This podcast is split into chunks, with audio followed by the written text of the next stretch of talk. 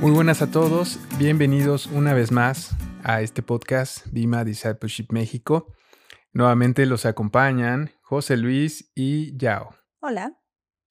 En esta ocasión eh, estamos ya en el episodio número 9 y este episodio se titula Dejándolo ir. ¿De qué va este episodio? Pues vamos a hablar sobre la vida de Abraham, ya introduciéndonos de lleno en el capítulo 12 de Génesis. Y pues bueno, nada, vamos a empezar. Muy bien, vamos a empezar en el capítulo 12, en el versículo 1, a leer en la Biblia. Dice, el Señor le dijo a Abraham, deja tu tierra, tus parientes y la casa de tu padre, y vete a la tierra que te mostraré. Haré de ti una nación grande y te bendeciré. Haré famoso tu nombre y serás una bendición. Bendeciré a los que te bendigan y maldeciré a los que te maldigan. Por medio de ti serán bendecidas todas las familias de la tierra. Aquí podemos comenzar eh, hablando acerca de este llamado que Dios le hace a Abraham sobre dejar el lugar donde ha nacido, dejar la casa de su padre y irse a otro lugar a donde él lo va a llevar. Para nosotros quizá ha de sonar un tanto pues como común, algo sencillo, ¿no? Que normalmente uno piensa en salir de la casa de los padres y lo hace como con mayor naturalidad. O pensar que es porque nos las pasamos viviendo en un cuarto, eh, no sé, en el ático o en el sótano, donde ellos nos permitan y hasta el momento en el que nosotros decidamos, bajo diferentes circunstancias, nos vamos. Pero en este tiempo, eh, muchos años atrás, esta idea de dejar la casa que el padre está uh, cuidando, que está dando al servicio de la familia, es, tiene una connotación muy diferente. Y justamente primero, para que se diga que deja la casa del padre, es porque en ese lugar es donde no solo vive, digamos, la familia directa como nosotros estamos acostumbrados, que es el padre, la madre, los hijos, eh, sino esta casa podía incluir hasta los hermanos, bueno, más hermanos, tíos, primos y cualquier otra persona que estuviera bajo ese mismo techo, que tuviera relación con ese padre. Eh, digamos que todo este espacio, toda este, esta protección del padre no solamente era para su familia directa, sino para todos los que pudieran estar con él bajo ese mismo techo. Y esta es la idea del patriarca. El patriarca es quien ponía en orden su casa, ¿no? Quien tenía un eh, como un objetivo en específico que la familia le iba a ayudar a realizar o a completar. Y mm, todos los hijos ayudaban al patriarca en la casa para que justamente ese propósito se lograra.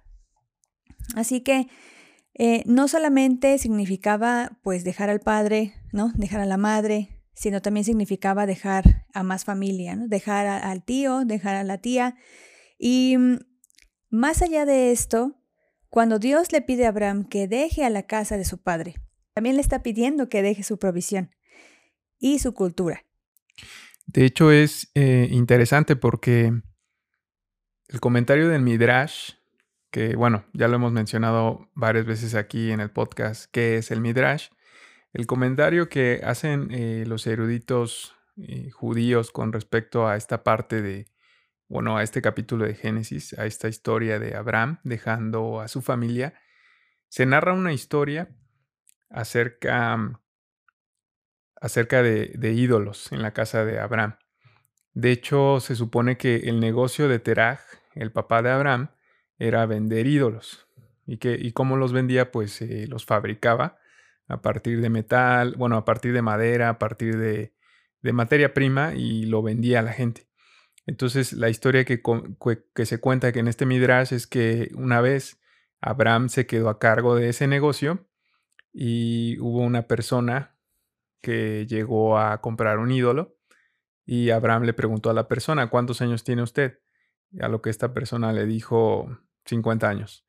Entonces Abraham le respondió, pues este ídolo que quiere comprar solamente tiene un día de vida, porque lo fabricamos ayer. Entonces, este, a, lo que la persona, eh, la persona que quería comprar ese ídolo, pues al final ya no lo compró. Y, pero bueno, o sea, al final el punto de esta historia es que Abraham quería a toda costa eh, mostrarle a su padre que, los, que esta veneración a los ídolos no tenía sentido. Y de hecho, más adelante en esta historia del, del Midrash, se narra que Abraham empieza a romper todos los, los ídolos que había construido él y su padre. Y entonces cuando su padre llega al negocio o llega a su casa y ve todos los ídolos destruidos, todos los dioses destruidos, le pregunta a Abraham, ah, ¿qué pasó aquí? ¿Por qué está esto? Y Abraham le responde, el ídolo más fuerte que está ahí es el que se encargó de romper a todos los demás o de hacerles daño para que él sea el único venerado. A lo que su papá le responde, ¿por quién me estás tomando? ¿Por un tonto? Si estos nada más son madera, o sea, no tienen vida, no tienen eh, ningún propósito, no pueden hacer nada. No soy un tonto. Y a lo que Abraham le responde, escucha tus mismas palabras. Entonces justo la historia del Midrash era eso. Abraham tenía una intención de querer eh, mostrarle a su padre y a su familia muy probablemente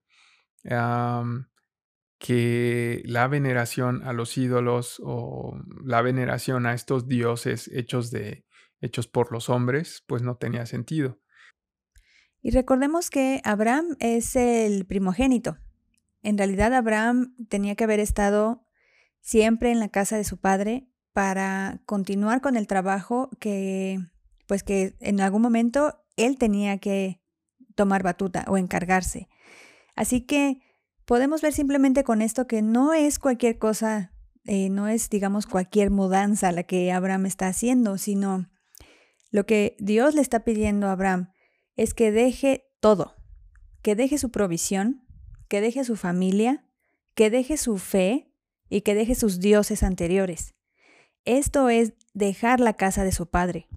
Y obviamente si Abraham estaba viviendo en, la casa, era porque a él le correspondía también ayudar, a cuidar, a proveer a toda esa familia que podía estar bajo este patriarcado. Y su identidad sin duda que era una con la familia. Y Dios le está diciendo que también va a tener una identidad fuera de ella.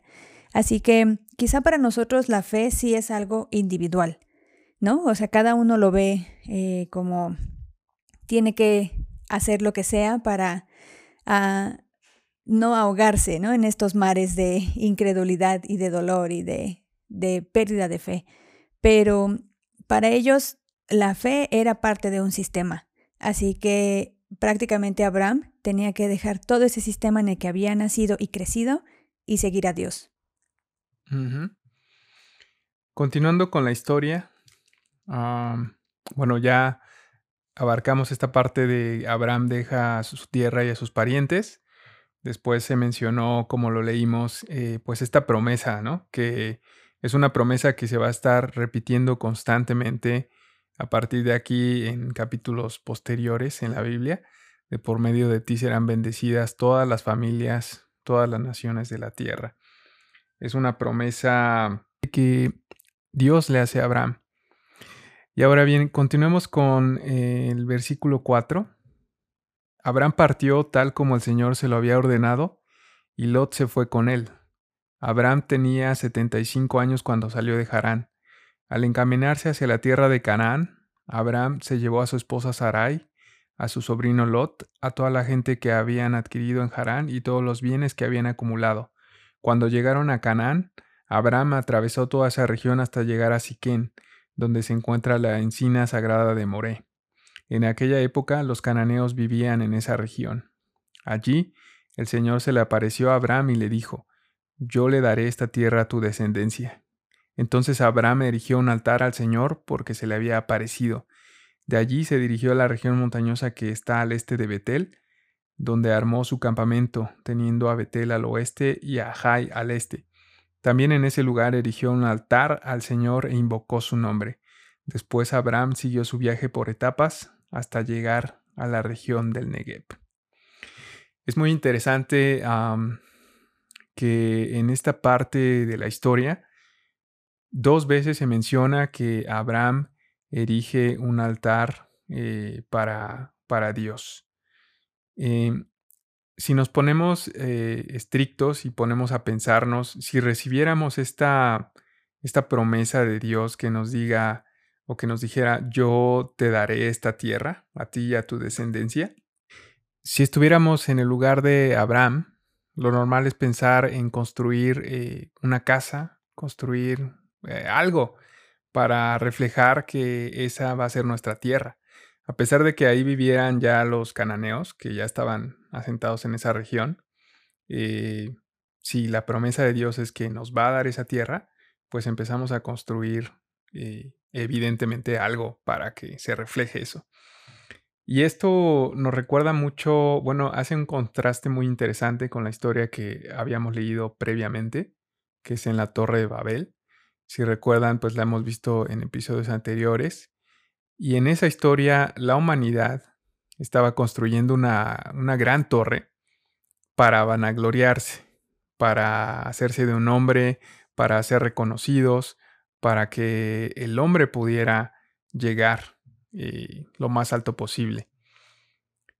Si lo comparamos con esta historia, Abraham, en lugar de hacer algo para él, para identificar esa tierra como propiedad de él, lo que hace es que construye un altar y un altar hacia Dios, dedicado a Dios.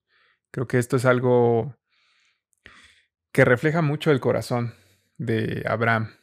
Sí, solo eh, de eso que acabamos de leer, a mí me impresiona cómo Dios, pues si Dios se mueve, también quiere que su gente se mueva. ¿no? También por eso Abraham tenía que seguir las, las expectativas, la indicación de Dios. Y bueno, sigamos en el capítulo, en ese mismo capítulo 12 y en el versículo 10. En ese entonces hubo tanta hambre en aquella región que Abraham se fue a vivir a Egipto. Cuando estaba por entrar a Egipto, le dijo a su esposa Sarai, Yo sé que eres una mujer muy hermosa. Estoy seguro que en cuanto te vean los egipcios dirán, es su esposa, entonces a mí me matarán, pero a ti te dejarán con vida. Por favor, di que eres mi hermana, para que gracias a ti me vaya bien y me dejen con vida. Ok, aquí es, bueno, es una situación muy extraña, que Abraham también se haya imaginado esta situación que iba a suceder al entrar a Egipto, pero uno de los puntos que quiero resaltar ahorita es justo que, pues Abraham no solo quiso como salvar su vida. La escritura dice en el versículo 13 que él quiere hacer todo eso para que gracias a esa situación, gracias a su esposa, le vaya bien y lo dejen con vida. No solo es que ellos estén escapando del hambre, obviamente hay una, eh, e, este tipo de situaciones en la región era también ya algo habitual, algo que por temporadas también ellos sabían que se iba a dar. Eh, y muchas veces estas, estos movimientos que ellos tenían que hacer de región de donde se encontraban para evitar el hambre, de mudarse a una zona con mucha más abundancia, podía repercutir justo en que ellos fueran pues muchos más bendecidos. A mí me gustaría que imaginaran a Abraham como un hombre que está adelantándose a la situación, que está tratando de, eh, de proveer y de de sacar, digamos, lo mejor para él y para su familia.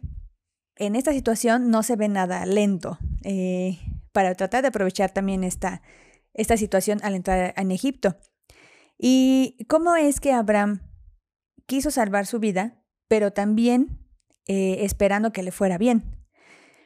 Pues en este momento justo es que utiliza eh, a su esposa Saraí para obtener beneficio de esa situación. Personalmente creo que he escuchado esta enseñanza como en referencia a que Abraham pues no tuvo fe o no confió en Dios, eh, que es un cobarde, ¿no? Creo que de pronto sí recuerdo algunas de esas enseñanzas, pero como lo dice Yao, como lo expresa, es que no se trata de él, se trata de toda su familia. No es acerca de si él pierde la vida porque van a quitarle a la esposa, si Abraham muere, realmente se pierde toda su familia. O sea, ¿qué va a pasar con su familia? Pues simplemente se va a diluir. Ya no va a haber eh, legado familiar.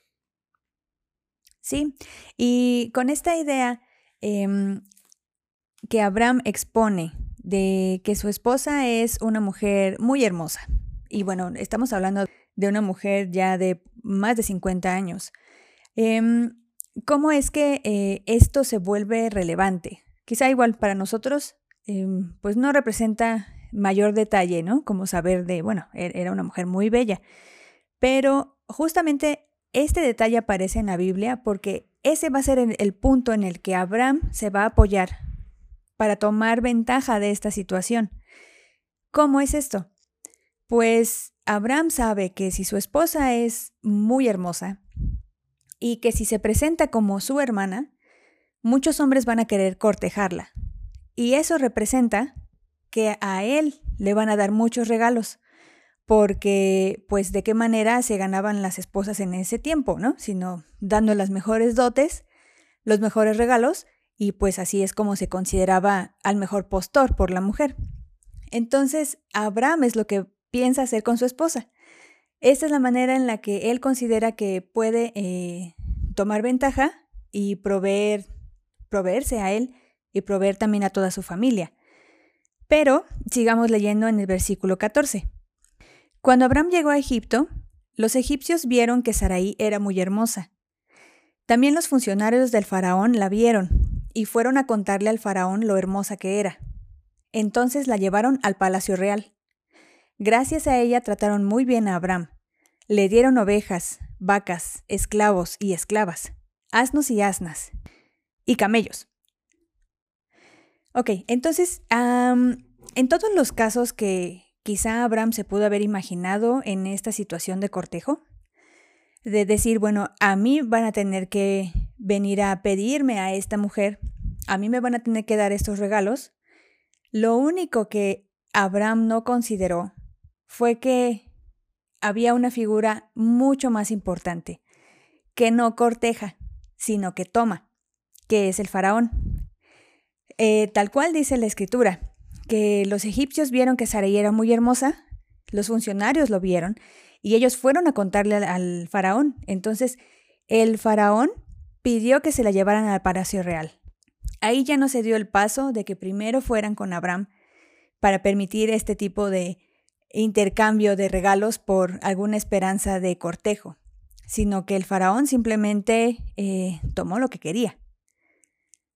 Y la historia continúa en el versículo 17. Pero por causa de Sarai, la esposa de Abraham, el Señor castigó al faraón y a su familia con grandes plagas. Entonces el faraón llamó a Abraham y le dijo, ¿Qué me has hecho? ¿Por qué no me dijiste que era tu esposa? ¿Por qué dijiste que era tu hermana? Yo pude haberla tomado por esposa. Anda, toma tu esposa y vete. Y el faraón ordenó a sus hombres que expulsaran a Abraham y a su esposa junto con todos sus bienes. Y pues, aunque en la mente de Abraham todo esto pudo haber funcionado perfecto, obviamente no contó con el elemento más poderoso de Egipto, que era el faraón, y pues su plan no funcionó. Entonces fue expulsado de Egipto con su esposa y con todos sus bienes. Bueno, vamos a continuar leyendo en el capítulo 13. Abraham salió de Egipto con su esposa, con Lot y con todos sus bienes en dirección a la región del Negev. Abraham se había hecho muy rico en ganado, plata y oro. Desde el Negev, Abraham regresó por etapas hasta Betel, es decir, hasta el lugar donde había acampado al principio, entre Betel y Jai.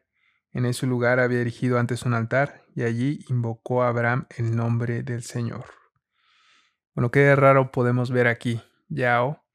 Esto parece ser como si ya lo hubiéramos leído antes. Sí, pues que Abraham regresa al lugar de donde salió. Exactamente. Lo curioso es que estos versículos de Génesis 13, 1 al 4, eh, son exactamente el orden inverso de lo que ya leímos en Génesis 12, del 7 al 9. Voy a leerlo rápidamente como para que veamos, eh, veamos esta inversidad, por así decirlo. Allí el Señor se le apareció a Abraham y le dijo, yo te daré esta tierra a tu descendencia. Entonces Abraham erigió un altar al Señor porque se le había aparecido. Aquí tenemos de entrada el altar.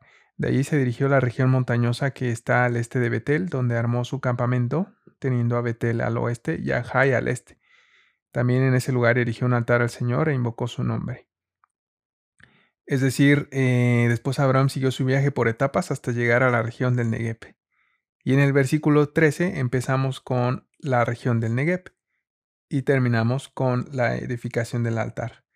Eh, esto es prácticamente pues un orden inverso, lo que nos da la idea de un recurso literario que ya hemos estado viendo a lo largo de todos los podcasts, que es el quiasmo. El quiasmo, así es.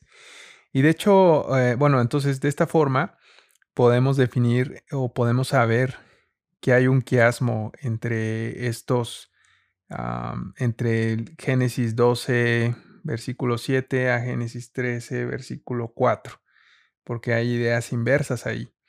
Y de hecho hay otras más ideas inversas que se repiten, como por ejemplo esta frase de, diles que eres mi hermana, se repite en su inverso en ¿por qué dijiste, por qué dijiste es mi hermana? cuando el faraón se lo reclama a Abraham. Ah, al principio también hay una frase que menciona a Abraham en su plan, que dice, me tratarán bien debido al interés que tienen en ti. Y la frase contraria es, el faraón le dio a Abraham muchos regalos a causa de ella. Es decir, de esta forma nos podemos dar cuenta que hay ideas inversas y esto da la idea o la estructura del quiasmo de las ideas ABC, CBA. Por lo tanto, podríamos definir que el centro de este quiasmo se encuentra en los versículos 14 y 15. Y bueno, ¿qué dicen los versículos 14 y 15? Dice, cuando Abraham llegó a Egipto, los egipcios vieron que Saraí era muy hermosa también los funcionarios del faraón la vieron y fueron a contarle al faraón lo hermosa que era. Entonces la llevaron al palacio real. ¿Y qué es este centro? ¿Qué idea podemos obtener de estos versículos que son el centro de este quiasmo? ¿Ya? Pues justamente es donde se presenta el problema al plan que tenía Abraham. Perfecto en su mente. Así es, en efecto.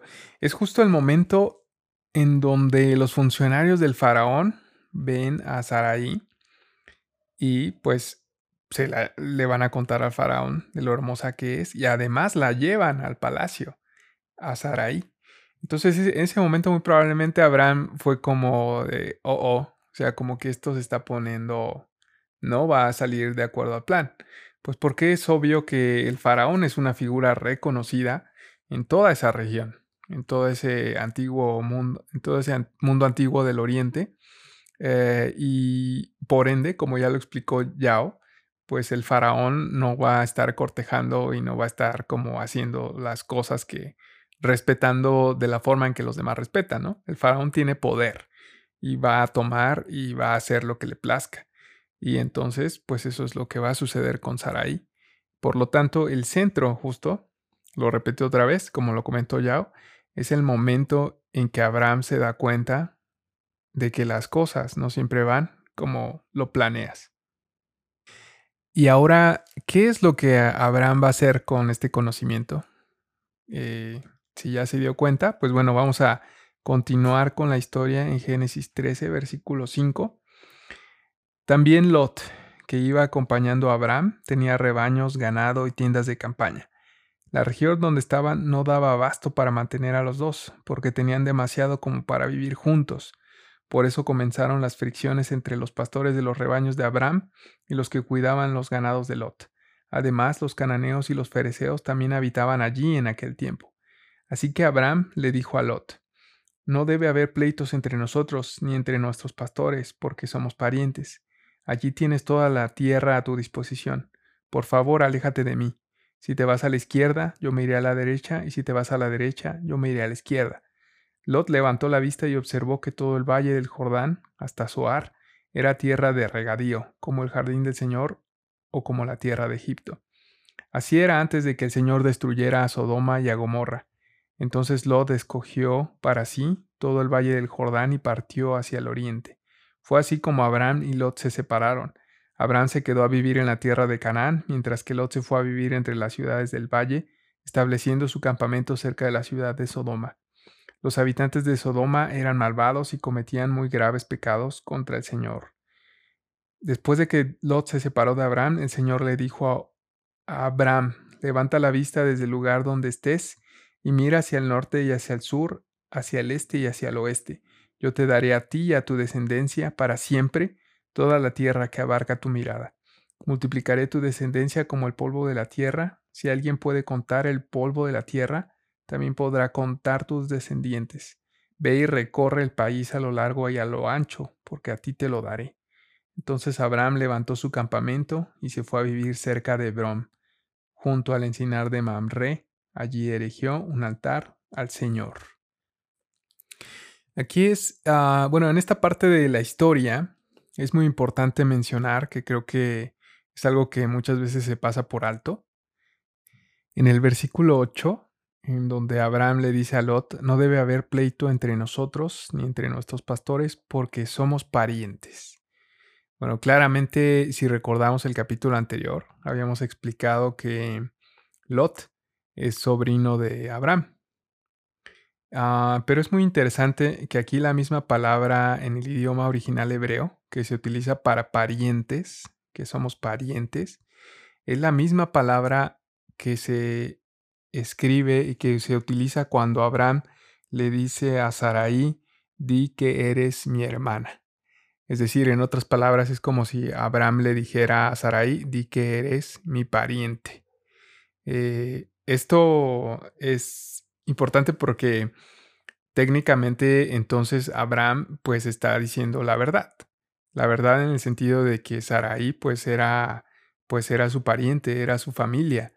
Eh, y pues sí, porque también ella era su sobrina.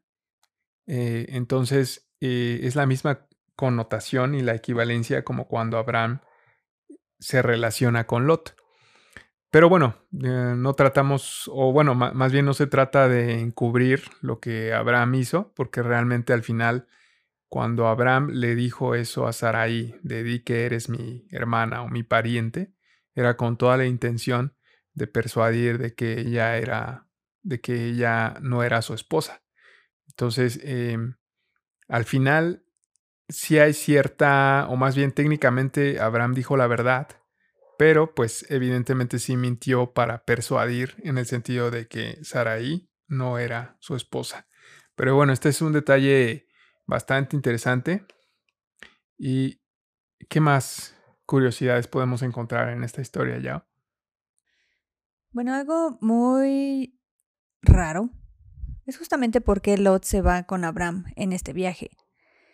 Y algo muy interesante de entender en esta historia es que Abraham ya había recibido justamente la promesa de Dios, pero se llevó a su sobrino Lot porque él necesitaba su compañía para creer que la promesa de Dios se iba a cumplir. Y esto es muy asombroso porque obviamente Abraham se lleva lo que sabe y lo que entiende y de alguna manera trata de obedecer a Dios con lo que sabe y con lo que conoce del mundo. Si él sabía que su esposa Saraí no podía tener hijos, y Dios le daba esta promesa de que a través de sus descendientes iba a ser una bendición para toda la humanidad, entonces Abraham lo que trató de hacer fue tratar de completar eh, lo necesario, tener los elementos perfectos y precisos para que esa bendición se realizara. Pero la historia que acabamos de leer explica la separación de Abraham y de Lot. Obviamente porque tenían eh, ya demasiada abundancia, no podían estar juntos, pero es justamente en esta separación, cuando Abraham le dice que se vaya y Lot se separa, que Dios lo bendice de nuevo. Y obviamente Abraham dejó de ver a Lot como su única esperanza para que se cumpliera la promesa podemos leer en la escritura, eh, en el versículo 14 de ese capítulo 13, que dice, después de que Lot se separó de Abraham, el Señor le dijo, Abraham, levanta la vista desde el lugar donde estás y mira hacia el norte y hacia el sur, hacia el este y hacia el oeste. Yo te daré a ti y a tu descendencia, para siempre, toda la tierra que abarca tu mirada. Multiplicaré tu descendencia como el polvo de la tierra. Y continúa la bendición. Eh, si finalmente Abraham pudo soltar a lo que él creía que era la forma en la que Dios lo iba a bendecir, y que en ese momento fue cuando Dios le dio una mayor bendición, lo que podemos entender de esta experiencia de Abraham, de este entendimiento que tuvo después de regresar, eh, de creer que sus planes eran los, los perfectos, y que él estaba contemplando lo que Dios no tenía en mente, es que las cosas no salen siempre como las planeamos. Pero no por eso nos enemistamos con Dios ni con los demás. Y Dios va a tener la solución el, para que los planes se desarrollen de la manera en la que Él espera. Así que esto, ah, la verdad a mí se me hace asombroso porque es muy cierto. ¿No? Nosotros podemos planear muchísimo, tal cual como Abraham consideraba ciertos factores, pero nosotros muchas veces no consideramos factores más importantes que nosotros, que no están en nuestras manos. Y que también, no con un afán de falta de fe, sino simplemente porque nosotros hacemos las cosas pues por nuestra cultura, por nuestra enseñanza, eh, creemos tener las respuestas mm, bajo lo que nosotros tenemos de experiencia y lo que sabemos del mundo. Y eso no está mal, pero muchas veces podría ser que no es el plan de Dios. Así que por mucho que nosotros tratemos de llenar ese vacío, entre comillas, que a Dios se le olvida eh, y que para nosotros no está claro y no lo tenemos presente, enfrente, eh, aún así los planes se van a realizar. Y es cuando nosotros soltamos esas cosas que creemos que son los factores fundamentales para que las bendiciones de Dios se realicen, que realmente Dios empieza a bendecir de una manera abundante. Sí, y además, eh, bueno, realmente es impresionante esta enseñanza. Creo que, mm, bueno, lo que iba a comentar es que además existen otros factores que refuerzan esta idea del por qué Abraham se lleva a Lot o por qué Lot se va con Abraham. Ah, pues bueno, además recordemos que el padre de Lot ya está muerto, pero el padre de Abraham sigue vivo. En realidad, eh, el mismo padre de Abraham, que es Tará o Tare, pudo haberse hecho cargo de, Lot, de, de su nieto al final. Pero bueno, o sea, de acuerdo a la historia, pues vemos que Lot se va con Abraham y en efecto es la única forma en que se podría llevar a cabo la promesa en la mente de Abraham es a través de Lot, sin duda alguna, porque su esposa pues es estéril, pero habiendo recibido esa gran promesa, por supuesto que para él es el plan que esa promesa podría hacerse válida a través de Lot.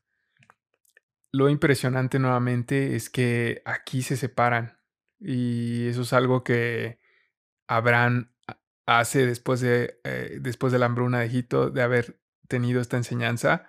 E incluso le da a escoger a, Lot primero las tierras, que nos muestra nuevamente este, pues e, e, este desprendimiento de Abraham, ¿no? que ya lo hemos visto en su corazón al momento de elegir a Sarai como esposa y a una hora de desprenderse de Lot, de su única esperanza de haber, eh, de acuerdo a su plan, de, bueno, pues bueno, ni modo, y lo deja ir, pero también no solo eso, sino que le da a elegir eh, las tierras al primero. Por supuesto, pues Lot elige lo mejor para él. Y bueno, también lo, lo impresionante es que nuevamente al final de este capítulo se repite la promesa, como ya lo leyó Yao. Es increíble cómo Abraham no sabe cómo Dios va a cumplir su promesa, pero finalmente confía en que lo va a hacer. Y nosotros comenzamos este episodio mencionando el título de lo que íbamos a hablar, que es dejándolo ir. Y sí podemos terminar en que esta enseñanza nos puede dejar muy presente que sí podemos dejar ir nuestro miedo y nuestra inseguridad de que las cosas no van a, a pasar tal como las tenemos en nuestra mente o en nuestros planes, para poder dar un espacio y dejar que Dios cumpla sus promesas y simplemente nosotros confiar en la historia que Él está creando para nosotros. Bueno, vamos a leer el capítulo 14, pero la historia del capítulo 14 eh, es aún una nueva ocasión en donde Abraham deja ir a Lot por segunda vez. La historia es básicamente eh, que Lot y su familia son capturados por un rey, para lo cual entonces eh, Abraham va a rescatar a Lot y derrota a este rey y a su ejército. Entonces el, rey derrotado le dice a Abraham, por lo menos dame a la gente y quédate con todos los bienes. Eh, a lo que Abraham le dice, pues no puedo aceptar nada, ¿no? Pero al final, eh, es decir, Abraham había rescatado a, Lot de, este rey y tenía la oportunidad como de, de quedarse otra vez con él. Sin embargo, el rey le pide, dame a la gente, ¿no? Y entre esta gente pues estaba Lot. Em, de hecho, esta historia muy conocida en donde el ángel, bueno, la historia de Sodoma y Gomorra básicamente, nos da a entender que Lot en efecto se quedó en estas ciudades y se quedó con este rey. Entonces Abraham, aún después de haberlo rescatado, tuvo esta oportunidad de haber recuperado a Lot otra vez pudo haber pensado, bueno, tal vez esta siempre, esta, este sí es el plan, esta es la forma en que se va a cumplir el plan. Pero no, también lo, lo dejó ir por una segunda vez. La idea de que Abraham tuviera presente que a través de Lot se iba a cumplir la promesa de Dios se refuerza también en Génesis 15, versículo 2, en donde Abraham menciona el heredero de mis bienes será Eliezer de Damasco. Porque Abraham ya estaba así de, ¿cómo se va, Dios, cómo vas a cumplir tu promesa, no? Si el heredero de mis bienes será Eliezer de Damasco, que era uno de sus, de, uno de sus sirvientes. Es decir, ahí ya Abraham estaba también visualizando cómo Dios podía cumplir su promesa. Pero bueno, pues esto es lo que queríamos enseñarles, eh, bueno, más bien de lo que queríamos platicar, que es el podcast básicamente traducido al español el día de hoy. Y pues nada, los planes no siempre salen como uno los planea y creo que es impresionante aprender de cómo Abraham está aprendiendo a confiar más en Dios, a confiar en su palabra, a confiar en la historia de Dios y a... y a dejar ir. Sí, a dejar ir a dejar ir de acuerdo a lo que tenía planeado, simplemente a ponerlo en manos de Dios. Gracias por acompañarnos en un nuevo episodio más. Esperamos que lo hayan disfrutado. Pueden escribirnos en la página de Facebook o en los videos de YouTube y estaremos al pendiente de sus comentarios. Y pues nos vemos próximamente. Chao. Bye.